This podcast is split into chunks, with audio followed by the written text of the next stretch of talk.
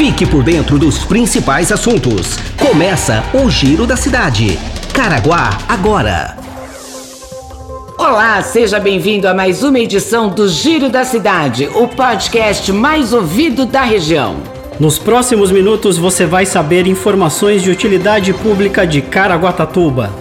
Quer mandar sugestões? Encaminhe sua mensagem pelo e-mail jornalismo@caraguatatuba.sp.gov.br ou pelo WhatsApp 12 996 75 19 24.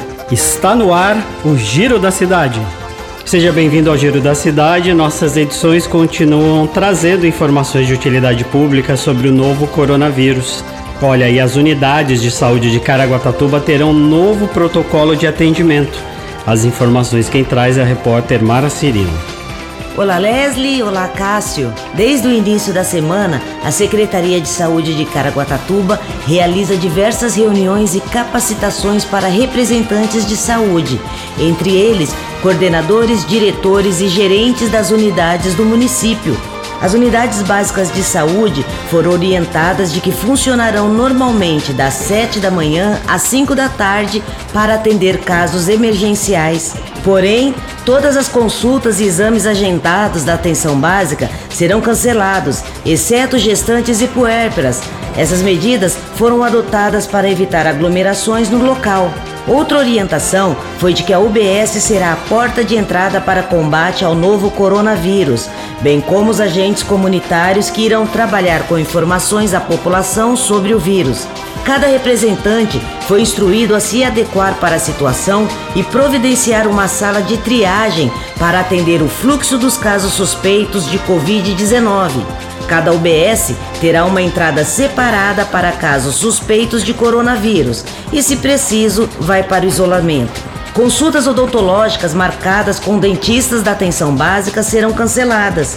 E o Centro de Especialidades Médicas cancelou, via telefone, somente as consultas para idosos e pessoas com doenças crônicas. Voltamos ao estúdio. Obrigado, Mara, pelas informações. Chegou a hora da nossa previsão do tempo para amanhã. Previsão do tempo. Vem mudança de tempo por aí, com alerta da Defesa Civil. A sexta-feira será de sol e possibilidade de pancadas de chuva à tarde, cerca de 80%. A máxima deve chegar a 31 graus e a mínima será de 25. As informações são do Centro de Estudos Climáticos do INPE de Cachoeira Paulista. Olha, a onda de coronavírus traz consigo os aproveitadores de plantão. E os preços vão lá para cima por conta disso. O Procon de Caraguatatuba adotou algumas medidas de fiscalização em farmácias e comércios da cidade. Os detalhes quem traz é a repórter Mara Cirino.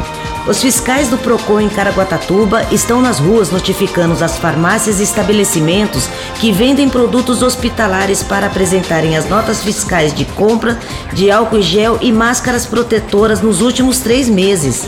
Essa é uma medida adotada pela Fundação Procon, de acordo com o diretor do órgão no município, Aliex Moreira, para verificar se há abusos na comercialização desses produtos em decorrência da pandemia do novo coronavírus, o Covid-19. O órgão está recebendo denúncias pelo telefone ou pessoalmente da disparada de preços desses dois produtos na cidade. De posse das notas fiscais das compras nos últimos 90 dias, o PROCON vai constatar se há realmente uma elevação abusiva nos preços.